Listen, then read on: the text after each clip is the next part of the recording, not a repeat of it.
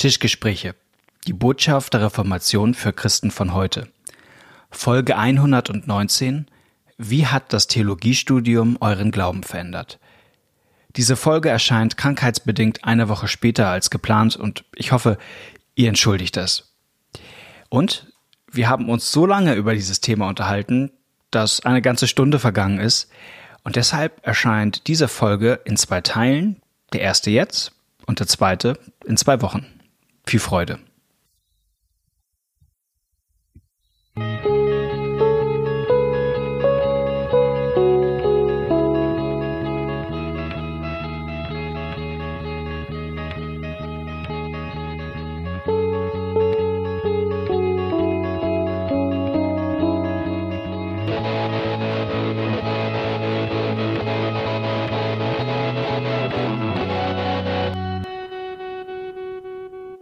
Herzlich willkommen bei einer neuen Folge von den Tischgesprächen. Mein Name ist Malte Detje und dein Name ist Knut Nippe und ich begrüße dich hier an meinem Tisch. Ja. Schön, dass du gekommen bist und dein Equipment mitgebracht hast. Und Malte, du hast auch eine Frage mitgebracht, über die du dich heute unterhalten möchtest. Die Frage, die, ähm, die uns öfter mal gestellt wird, ähm, lautet, wie verändert das Theologiestudium den Glauben? Oder vielleicht auch ein bisschen persönlicher, wie verändert das Theologiestudium deinen meinen genau. Glauben. Wir, wir können da ja nur persönlich reden, das ist ja mhm. sicherlich unterschiedlich bei Leuten. Genau. Aber wir haben uns überlegt, dass wir die Folge so ein bisschen biografisch machen. Ne? Also mhm. man kann ja auch immer schlecht reden über die Uni und so. Ne? Genau, es gibt ganz unterschiedliche Fakultäten mit ganz unterschiedlichen Professoren und unterschiedlicher Tradition und Studentenschaft. Und Malte und ich haben auch zu unterschiedlichen Zeiten studiert. Verschiedenen Jahrtausenden. Malte, Malte genau. Zu verschiedenen Jahrtausenden. Also ich muss sagen, ich bin aber, ich glaube, 2002 dann endgültig fertig geworden. Kann das sein? Ähm, oder war das schon Vikariat? Nee, nee, nee. Ich glaube, mein, ich glaube, mein Studium habe ich dann in diesem Jahrtausend dann doch auch. Mhm. Also haben wir uns aus der Ferne gesehen. Nein, aber, aber, aber tatsächlich, ähm, also wir haben ja beide in Kiel studiert, hat mhm. sich da auch etwas in Kiel an der Art des Studiums geändert. Ja. Also zum Beispiel durfte ich studieren ähm, im Hauptstudium ohne einen einzigen, ohne eine einzige Arbeit zu schreiben. Mhm. Das ist bei dir anders. Das heißt, ich hatte äh, viele Jahre meines Studiums wesentlich mehr Freiheiten, was ich ja. auch in den Semesterferien mache. Und ich hatte auch viel mehr Freiheiten als wieder die, die dann noch ja, nach mir ja. kamen. Also auch das ähm, hat sich verändert. Ähm, vielleicht noch einmal einen Schritt zurück man kann diese Frage ja aus ganz verschiedenen Richtungen stellen. Wie, ja. wie verändert das Theologiestudium den Glauben? Ähm, das sind jetzt alles vielleicht ein bisschen auf das, fast aufs Klischee reduziert, aber es, das kann ja einmal so ein bisschen als Warnung ja. Äh, kommen. So. Also gerade irgendwie sehr fromme Gemeinde, äh, keine Ahnung, aus dem Schwarzwald oder aus dem Siegerland oder aus dem Erzgebirge. Und bei mir war das zumindest im Jugendkreis, war das so, die Gemeinde ja, nicht, ja. aber der Jugendkreis war fromm, da hieß es auch, oh, oh, oh, Theologie studieren. Oh, da gab es zwar auch einen, der Theologie studiert und bei uns im Jugendkreis tätig war, also, mhm. aber mir wurde gesagt, am liebsten erstmal nach Kreling gehen. Äh, weil äh, auch wieder an der Uni verliert man den Glauben. Genau. So. Ähm, das ist, glaube ich, so nicht richtig. Und trotzdem ist an diesem, an diesem Störgefühl, was in der Gemeinde da ist, auch viel dran. Ja, und ich kenne Leute, die ja, würden das können, sagen. Die würden, ja. also ich kenne Leute, ich kenne Leute, die haben abgebrochen, weil sie gesagt haben, ich habe das Gefühl, ich verliere da meinen Glauben. Mhm. Und ich kenne auch Leute, die gesagt haben, ich habe da meinen Glauben verloren, den ich, also es wird unterschiedlich gesagt. Manche sagen, ich habe meinen Kinderglauben verloren, mhm. habe jetzt einen Erwachsenenglauben gefunden. Aber ich kenne auch Leute, die sagen, nee, ich habe meinen Glauben verloren. Sogar ich kenne auch jemand, der das bedauert, aber sagt, das ist halt so. Ja, genau. Das wäre auch manchmal so die andere Richtung, aus der so eine Frage kommen kann. Wie verändert das Theologiestudium den Glauben? Also, was habt ihr alles aufgegeben und was habt ihr dafür neu ja. entdeckt? Oder wie habt ihr, habt ihr dadurch angefangen, ganz neu zu glauben? Ähm, genau. Wie verändert das Theologiestudium den Glauben? Und ich würde erstmal grundsätzlich sagen, sowas wie keine Angst vom Theologiestudium. Also das würde ich, würde ich sagen, also nicht im Sinne von, ah, das, das da geht keine nicht. Gefahren? Nee, nee, Gefahren gibt's, aber. Ja, genau. Also nicht im Sinne von, da gibt's genau. keine Gefahren, ja? Nee, genau, sondern aber im Sinne von, ja, ähm, mein Doktorvater hat das mal so gesagt, leuchtet mir auf mehreren Ebenen ein, so, man muss durch bestimmte Themen durch. Er sagte, er sagte selber so, man muss durch das Feuer des Zweifels durch für seine spätere Gemeinde. Mhm. Also man muss bestimmte Fragen auf jeden Fall durchdenken und sie auch sozusagen in der Tiefe durchdenken, ähm, weil die später auch Leute in der Gemeinde haben und stellen. Und das ist, ist ein Mehrwert. Ähm. Genau, Fragen und auch, auch Erfahrung, auch soziale ja. Erfahrung, glaube ich auch, ja. Also ich, ich kann mal sagen, ich habe gerne studiert. Mhm, ich auch. Also grundsätzlich schon. Ja. Mhm. Ja. Erzähl mal, wie bist du, wie, wie ist dann wie bist du zum Studium gekommen? Wie und was, was für Erfahrungen das, hast das, du? Das kürze ich das jetzt sehr, Das sehr ist eine lange Geschichte, aber ich bin dann zum Studium gekommen und bin auch nicht nach Kreling gegangen. Kreling ist so ein. Was ist Kreling? Das ist so ein Ort, wo man ein Vorstudium machen kann. Ja. Da kann man die Sprachen machen, Griechisch mhm. und Hebräisch. Und man kann dann, wenn man will, noch ein zweites Jahr Bibelkunde, Philosophie und so weiter machen. Und das ist eine sehr fromme Einrichtung äh, in der Lüneburger Heide. Super, ja. Und mir wurde gesagt äh, vor Studium, nee, da, äh, das ist besser erstmal dahin zu gehen. Und das fand ich total defensiv und habe gedacht, nee, ich will doch an die Uni mhm. und will doch, ich will doch Menschen für Jesus gewinnen, da gehe ich doch nicht dahin, wo sowieso schon alle an Jesus glauben. Ähm, und tatsächlich war es so, ich, also das kann ich auch sagen, ich habe dann an der Uni Leute kennengelernt, die da in Kreling waren, mhm. habe mir das dadurch dann mal angeguckt, habe gemerkt, das ist nicht nur ähm, ist nicht nur fromm und sicher, sondern ist auch richtig gut inhaltlich. Und ich habe dann, das ist sehr ungewöhnlich, ich habe dann während meines Theologiestudiums, nachdem ich die Sprachen an der Uni gemacht habe, bin ich dann nochmal für dieses zweite Jahr nach Kreling gegangen, ähm, für Bibelkunde und Philosophie, weil ich das inhaltlich so mhm. gut fand. Also ich war dann doch auch nochmal in Kreling. Und tatsächlich würde ich jetzt Leuten auch raten, da anzufangen, nicht, nicht aus dem Grund, der mir geraten worden ist, sondern weil tatsächlich, ich glaube, du lernst die Sprachen nirgendwo so gut wie da. Mhm. Das ist ein Dorf. Zu meiner Zeit gab es auch noch kein Internet. Ja, du bist wirklich auf dem Dorf alle um dich rum lernen Griechisch und Hebräisch. Weißt du, in Kiel an der Uni gab es mega die Ablenkung, Studentenpartys, dim, dim, dim. In Krelin, da gibt's nichts anderes als lernen. Wenn du rausgehst vor die Tür, die anderen lernen auch alle. Äh, also, Kreling ist super, aber ich bin damals nicht hingegangen, sondern bin gleich an die Uni. Genau. Vielleicht können wir einmal äh, darüber reden, also ich sag mal, warum wird eigentlich sozusagen gewarnt vom Theologiestudium? Was ist das eigentlich? Welche Erfahrungen oder äh, ähm, macht man? Naja, also, was, worauf also, spielt das an? Also, das, also das A, das mal. A, ja, es gibt Geschichten von Leuten, die entweder das selber so von sich sagen dass ja. sie ihren Glauben verloren haben oder aber wodurch der, wodurch? Verliert man seinen Glauben oder äh, ich mache die Frage. Ja. oder die, deren Glaube sich so verändert hat dass Leute aus der Gemeinde gesagt haben das ist doch nicht mehr. Mhm. das ist doch also so Fleisch diese, von meinem Fleisch. diese Erfahrung gibt es. Und wenn man wenn man äh, so aus der Gemeinde an die Uni kommt merkt man dass da über mit der Bibel anders umgegangen wird. Mhm als man das aus seiner Gemeinde kennt, über den Glauben anders geredet wird, als es in der Gemeinde ist. Und das ähm, ist erstmal oder auch bleibend ein eine Irritation, weil man mhm. dahin geht, wo die ganzen anderen, also man, hier, da trifft man ja, das ist ja anders als in der Schule, ja, hier trifft ja. man lauter Leute, die sich mit der Bibel beschäftigen und eigentlich würde man doch denken, dass es hier eine größere ähm, Einigkeit gibt, mhm. dass man in der Schule vielleicht mal ausgelacht wurde, weil man der Jesus-Fritze war, okay, geschenkt. Ja. Aber wenn einem das dann an der Uni passiert unter all den Leuten, mit denen man doch gemeinsam an einem Thema ist, dann ist man irritiert. Ja. Ja, und ich habe auch so den Eindruck bei mir, dass man das, also an meiner Fakultät auch sehr darauf angelegt hat, diesen Unterschied deutlich zu machen zwischen der Art und Weise, wie, sage ich mal, in der frommen Gemeinde mit der Bibel umgegangen ja. wird und wie man als ja. wissenschaftlicher Theologe an der Uni mit der Bibel umgeht. Also ich weiß noch meine erste Veranstaltung im Studium, Einführung ins Theologiestudium, wo alle theologischen Fächer vorgestellt wurden. Da kam ging es los mit dem Alten Testament und da ging es erstmal eine Probestunde quasi nur darum zu zeigen, dass die Geschichte mit Jericho in der Bibel nicht stimmt, ja. dass das die Archäologie zeigt. Klassiker.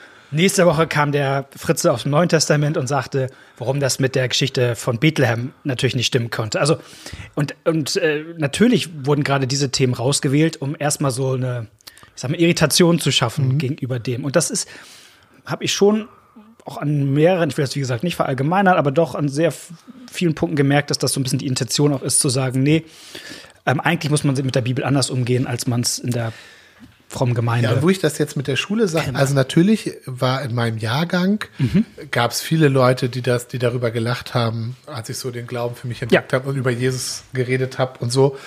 Also das kannte ich. Ähm, aber tatsächlich habe ich das manchmal in der Uni noch stärker ja. gespürt. Das war nicht nur das meine, und bei der Uni, ich glaube, in meinem, in meiner Klasse oder in meinem Jahrgang hat es niemand in seinem Selbstverständnis angegriffen. Nee. Während an der Uni gab es Leute, die dachten, oh, oh, oh, nee, solche Leute, das sind die, die uns hier den Ruf kaputt machen. Mhm. Das sind die, die hier für das schlechte Image der Theologen sorgen. Wenn man so naiv äh, darüber redet, dass, äh, dass Jesus ein Lieb hat oder was weiß ich. Also die, die da sozusagen, dass ich bei den Theologen, bei mein, also bei manchen, es sind immer nur manche, bei manchen Theologen, auch, aber auch bei den Dozenten, wesentlich mehr Gegenwind gekriegt habe, als ich das in meiner säkularen Schule gekriegt Ja, habe. Ja? ja, ja. Und das war dann schon interessant. Ja, ich fand das, das war bei mir auch so. Ich habe mit, mit zwei guten Freunden angefangen, Theologie zu studieren. Wir kamen alle aus dem frommen Nester so. Also wir sind ja, kommen ja aus dem gleichen Kirchenkreis ursprünglich. Wir beide, Ja, ja, stimmt, ja, ja, genau, also es ist, aber, ja. es ist genau. Und ähm, also es ist der eigene soziale Status. Ähm, Ja. Also in dem Moment, wo sozusagen man an der Fakultät spitz kriegte, wer einer von den Frommen oder man wird halt sagen, man ist so in der, einfach in dem Topf der Evangelikalen drin, so. Bei uns hieß es die Spinner. Die Spinner. die Fundis, wer auch immer dann das ist. Also das, äh, genau, also es geht ja sozusagen schon so eine, äh, man ist ähm, sozial ein bisschen außen vor. Und das war für mich eine total neue Erfahrung, weil ich das von der Schule so überhaupt nicht kannte. So, und auf einmal ist man der, der so ein bisschen schräg angeguckt wird, wo Leute vielleicht auch über einen reden, was ist das für einer und so. Und das war nicht ohne. Und ich, ich weiß sogar noch, nach meinem ersten Studium, in meinem ersten Semester, ich war irgendwie 19 noch, nimmt mich der Dozent nach dem ersten Seminar beiseite und sagt, also wenn Sie mit der Haltung schaffen Sie nie ein Examen. Also wenn Sie quasi so Bibel lesen, also wenn Sie sozusagen nicht sozusagen die in Anführungsstrichen das so historisch kritisch machen, wie ich, das, wir erzählen gleich mal, was das ist, ähm, dann werden Sie Ihr Studium nicht schaffen. Und ich weiß, ich war total irritiert und sagt, also ich habe so richtig, ich war hinterher ganz erleichtert, dass ich doch mein Studium irgendwie geschafft habe. Ja. Ist Also mir, hat, okay. mir hat das keiner gesagt, mir das keiner Aber- gesagt, also habe ich auch keinen Doktortitel gekriegt. Aber, aber das waren so, Erf so Erfahrungen, die Ja. irritieren einen natürlich mit 19 Jahren, wo man denkt, wo, also, also ähm, das, das sieht man natürlich auch erst mit Abstand, das ist, also ich erlebte auch, dass also wie viel man durch seine Existenz auf einmal in Frage stellte an so einer Fakultät. Ja, genau. Also man stellte im Grunde das, was für andere einfach die, die Grundlage ihrer Arbeit war, in Frage. Und das, und das, das sieht, das nimmt man mit 19 nicht wahr, dass man hier nämlich gerade was grundsätzlich in Frage stellt und merkt, und dann ist man irritiert, wo dieser ganze Gegenwind herkommt, warum man bestimmte Fragen nicht stellen darf. Und wenn man sie stellt, warum alle so extrem pikiert sind. Also das, das war zu meiner Zeit auch so in Kiel, dass da erstaunlich viele von den Dozenten auch aus einem ähnlichen Hintergrund kamen, die auch sogar Mhm. Ja. Freikirchler waren, ja, also da ein Baptist und so weiter. Und die sehr unterschiedlich, also bei manchen war das so, die, die hatten deswegen noch eine Sympathie Mhm. und kannten das und war, konnten da gut mit umgehen. Aber für manche war das, nein, das ist das, was wir hinter uns gelassen haben. Mhm. Ähm, und wenn da jetzt noch einer so war, war das eben tatsächlich eine Infragestellung. Ähm, ich glaube, es ist, glaube ich, immer wichtig zu gucken, es gibt, also, wie gesagt, die Unis sind unterschiedlich Genau, und so weiter. klar. Zwei Sachen, äh, wo, wo ein wirklich fundamentaler Unterschied ist. Das eine ist, wie über den Glauben geredet wird. Mhm. Also in der Gemeinde redet man persönlich, hoffentlich persönlich auch über den Glauben, sagt, ähm, was einem Jesus bedeutet oder woran man gerade zweifelt und so weiter. Mhm. Und ich weiß natürlich, dass einmal ähm, auf dem Flur vor der Bibliothek mit, mit jemand gemacht hat, Mhm. ähm, irgendwie, was mir Jesus persönlich bedeutet oder so. Und dann kam hinter eine Studentin, die auch aus so einer Gemeinde, die das kannte und die sagte zu mir, sag mal, Knut, hast du gekifft? Ja, das gehörte da nicht hin, sondern das Selbstverständnis war, an der Uni ist man wissenschaftlich, objektiv. Dieses Persönliche hat da erstmal nichts zu suchen, das darf vielleicht jeder zu Hause machen, aber das ist hier nicht das Thema, sondern hier gehen wir wissenschaftlich mit dem Thema Glaube um, mit, mit der Bibel um, mit ganz anderen Maßstäben. Wissenschaftlich bedeutet auch, dass man an die Bibel erstmal so rangeht, wie man an jedes andere Buch rangeht. In der Gemeinde hatte ich gelernt, die Bibel ist ein besonderes Buch, ja. In der Bibel stehen Dinge drinne, die würde ich, wenn sie im anderen Buch stehen würde, würde ich sagen, das kann ja nicht sein. In der Bibel denke ich, aha, aha, kann ich mir zwar nicht vorstellen, aber wenn, wenn Gott das sagt, so. Und das ist etwas, ähm, das hat auch Gründe. Ähm, das kann man auch zum Teil nachvollziehen, dass man an der Uni sagt, nee, hier gelten die gleichen Regeln wie für alle anderen Bücher, für alle anderen Fächer. Das Studium muss so aufgebaut sein, dass grundsätzlich ein Atheist oder ein Muslim auch hier mitstudieren kann und genauso die, die, ähm, die Arbeiten schreiben kann. Hier geht es um einen bestimmten Umgang mit der Bibel und die Bibel hat nicht erstmal eine gewisse Autorität, sondern wir behandeln die Bibel erstmal als ein historisches Dokument. Aber eine gewisse Methode auch mit ihr umzugehen. Genau, und ich würde schon sagen, dass die Bibelfrage schon mit die entscheidende Frage Ja. ist äh, im, im Theologiestudium. Also jemand, der, den wir beide schätzen, du hast ihn noch mehr erlebt. Sven Findeisen hat dafür mal ein Bild gebracht mit einem Hemd. Also Ach wenn so, man, wenn man ja. ein Hemd zu knüpft, ist es ja ganz entscheidend, ähm, wie man den ersten Knopf setzt. Genau, wenn, wenn man sich erst- beim ersten Knopf verknöpft, wird alles schief. Genau. Und Das ist er ein Zitat von Goethe übrigens. Ach so, Goethe Das ist es am Ende. äh, Aber er Findeisen hat es. Ich habe es auch von Findeisen kennengelernt, aber es ist ein Zitat von Goethe. Gut zu wissen. Also Ähm, wollen wir fair sein. Ehre, Ehre wem Ehre gebührt. Ihre, ihre Gebühren, auch Goethe. Ähm, und, und, und, und ich glaube, die Bibelfrage ist so eine Frage. Ja, Je nachdem, wie ich sozusagen mit der Bibel umgehe, entscheidet sich ganz viel für meinen Glauben, aber auch fürs, äh, für die Art und Weise, wie ich Theologie treibe. ja. Genau. Und ähm, wie gesagt, man kann bei so und so vielen Fakultäten in Deutschland nicht verallgemeinern, aber ich glaube, es gibt dennoch, würde ich sagen, den weitestgehenden Konsens doch in Deutschland zu sagen, wir, wir, wir, wir benutzen die sogenannte historisch-kritische Methode Ja. im Umgang mit der Bibel. Und auch jetzt weiß ich sofort wieder, die Leute, die rufen, die historisch-kritische Methode gibt es nicht. Ja. Aber dennoch, ich glaube, kann man so ein gibt bisschen. so Grundsätze. Es gibt so ein paar, Ja. äh, genau. Die sind jetzt auch nirgendwo als goldene Regeln festgehalten. Ähm, aber vielleicht kannst du ein bisschen was dazu sagen. Ja, ich will da nicht zu tief einstellen. Genau. Also das, ein, das eine ist, dass man zum Beispiel Sachen, historische Ereignisse auch aus historischer Korrelation erklärt. Das heißt, dass Mhm. alle Sachen, die passieren, dass man sagen kann, wo hat das denn seine geschichtlichen Ursprünge? Wie ist Mhm. das passiert?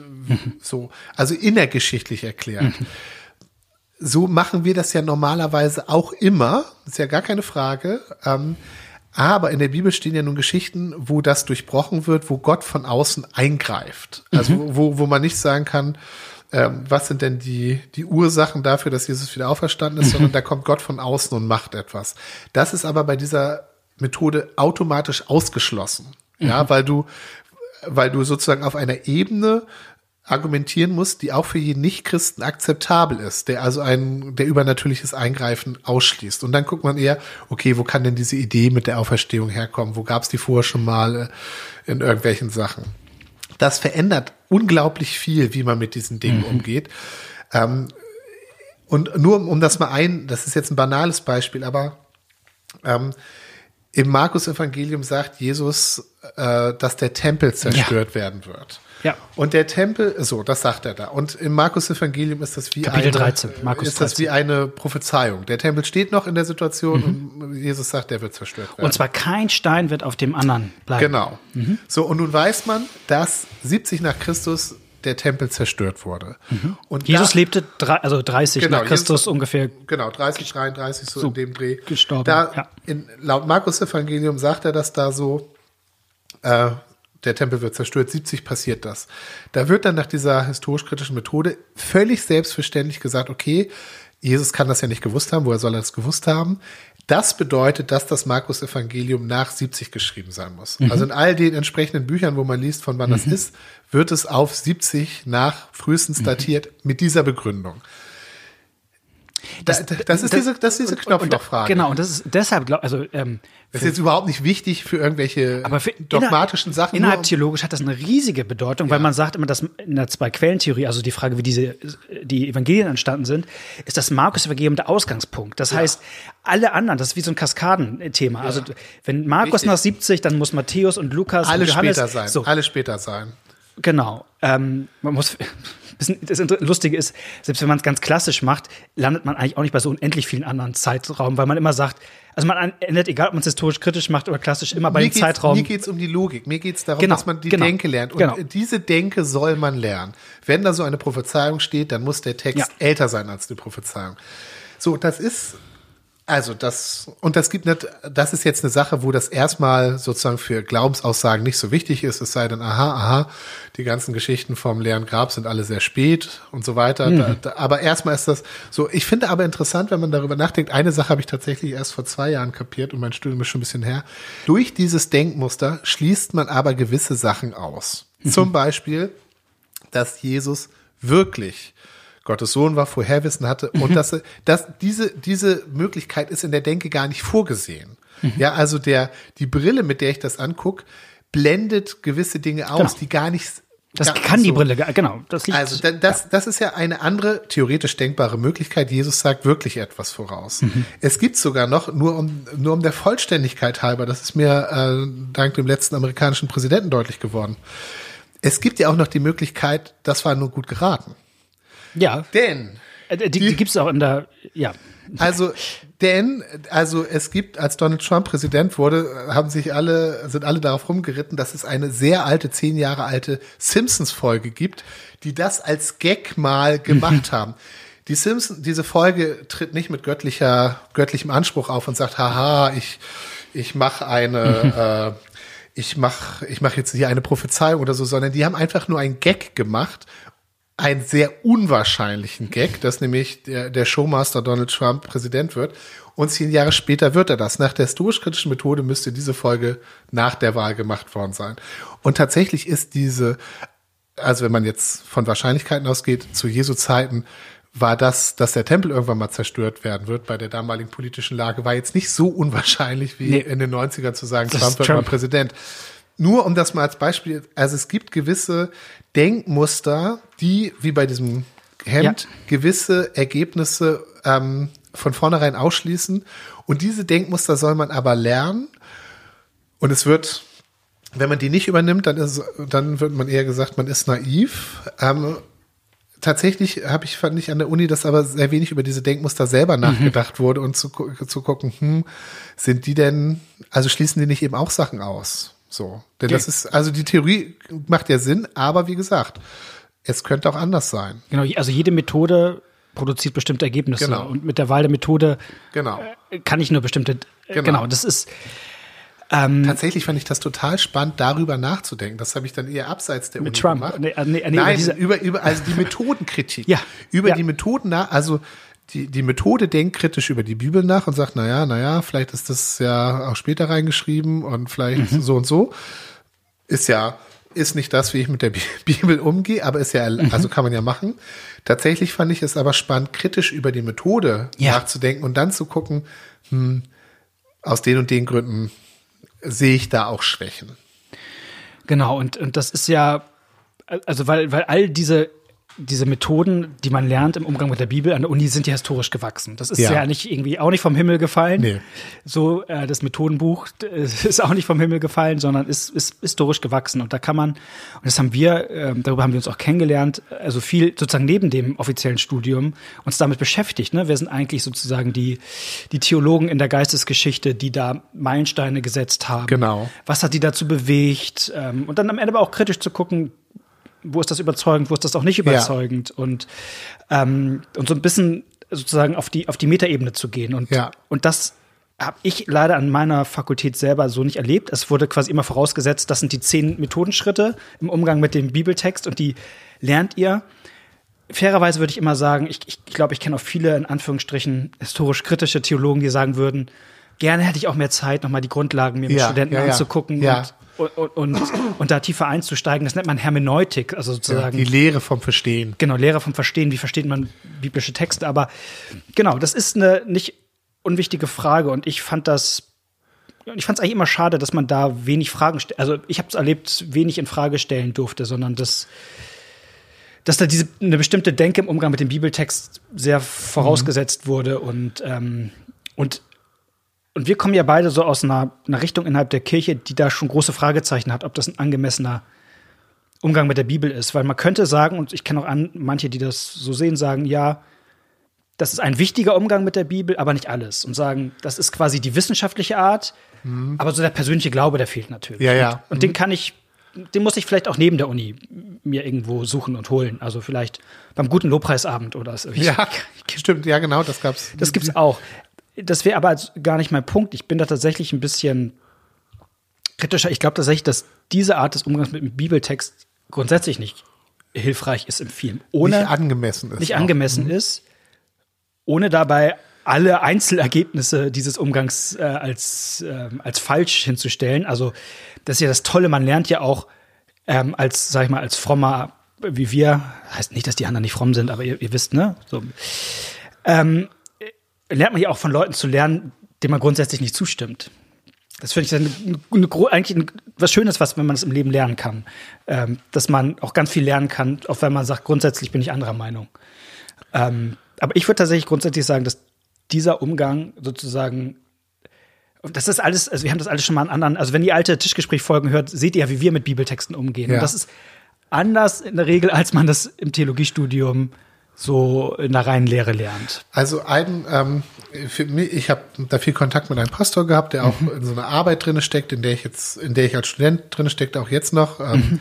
Ich habe in so einem Studienhaus auch gewohnt, Bodelschwing Studienhaus in Marburg. Und da gibt's die Bodelschwing Studienstiftung, die auch mhm. ähm, so eine Freizeit zu dem Thema gemacht hat. Es gibt auch andere Studienhäuser, Bengelhaus, äh, Friedrichhaus Studienzentrum. Eine, eine, eine Regel, die er mir, die er mir gegeben hat, die mich überzeugt hat, ist, egal wer es jetzt sagt, immer wenn es eine Beobachtung am Text ist, ja. kann ich es übernehmen. Ja. Dann ist das ist das ist ein Nugget, ja? Ja. Super. Wenn es eine wenn es eine Schlussfolgerung aus dieser Beobachtung ist, dann muss man sich bewusst sein, das ist nur eine Theorie und das ist ähm, also das ist kritisch zu beurteilen. Mhm. Egal, auch hier, egal von wem es kommt. Und dann ähm, muss man einfach sagen, also, also es gibt ja zum Beispiel Sachen, dass man im Alten Testament findet, hier wird der Gottesname unterschiedlich benutzt. Oder mhm. auch im, im Neuen Testament mal redet, mal redet Paulus so und mal redet Paulus so oder so weit. Das sind alles ja, das sind ja alles Beobachtungen, die ja, die sind ja unwiderlegbar. Ja, ja. das kann man ja wahrnehmen. Und dann gibt's verschiedene Theorien, nämlich, ja, das haben hier unterschiedliche Leute geschrieben. Da gab's die Schule, da gab's die Schule und hinterher wurde es zusammengemixt oder was weiß ich. Das ist eine Theorie. Mhm. Die kann sein, die kann aber auch nicht sein. Da, sie wird unwahrscheinlicher, je komplexer sie wird. Genau, und da einfach zu sagen, okay, und dann da nochmal genau hinzugucken, auf welche, auf welchen unausgesprochenen Grundlagen basiert denn diese Theorie. Aber ansonsten kann ich auch von jemand, der eine Theorie vertritt, die, wo ich, die, wo ich sage, nee, die vertrete ich nicht. Immer wenn der eine echte Beobachtung macht, kann ich, mhm. kann ich von dem lernen. Ja, total. Also genau. Das, ähm, ja, aber das ist äh, vielleicht für, für, für viele, die jetzt irgendwie nicht Theologie studiert haben, ist das so ein, ähm, ja, okay, dann macht man halt historisch-kritische Methode oder nicht. Aber an der Uni ist das eine existenzielle Frage. Und ich ja, fand die, das. Genau. Und für, für, also für, für jemanden wie. Äh, ich finde, wir machen ein bisschen so eine Folge, auch für mich ist es auch eine Mutmachfolge, weil man ist sehr unsichtbar, wenn man das so sieht, weil man das eigentlich nie laut aussprechen sollte, weil man damit, ähm, also, also ich habe gelernt und ich das kann man glaube ich auch so sehen, gibt dem Kaiser, was des Kaisers ist. In einer Examsarbeit wende ich solche historisch-kritischen Methodeschritte an und gehe da nicht in die Grundsatzdiskussion, ähm, weil das glaube ich auch nicht gut, also in meinem Fall nicht gut ausgegangen wäre und ähm, Genau, aber man lernt natürlich so eine Art Doppelleben, finde ich manchmal dann schon auch an, an so einer Universität. Das eine ist so das, was man, man sagt, das, was, was gehört werden mhm. will, und das andere ist, was man wirklich denkt. Und das ist, fand ich, ja, also ich habe auch sehr gerne studiert, aber das fand ich immer auch ein bisschen herausfordernd. Und da möchte ich einfach Mut machen zu sagen, nee, es gibt auch anderen, denen das so geht. Und ähm, Genau, wir, wir haben uns dann, also wir haben uns zum Beispiel mit anderen, die sich, die es so ja. ging, haben wir uns regelmäßig, ich glaube sogar wöchentlich getroffen, haben zusammen Gebet und Bibel gelesen in der Fakultät. Das war dann, wo einer sagte, ach, die Spinner, ja, ja. ich, dachte, ja ich gehe auch hin. Ähm, und an dieser Stelle grätsch ich mal vom Schreibtisch aus rein und setzt die Pause. Ich hoffe, das Gespräch war soweit ganz erhellend. In jedem Fall, wir hören uns in zwei Wochen wieder und dann mit dem zweiten Teil zur Frage, wie verändert das Theologiestudium euren Glauben?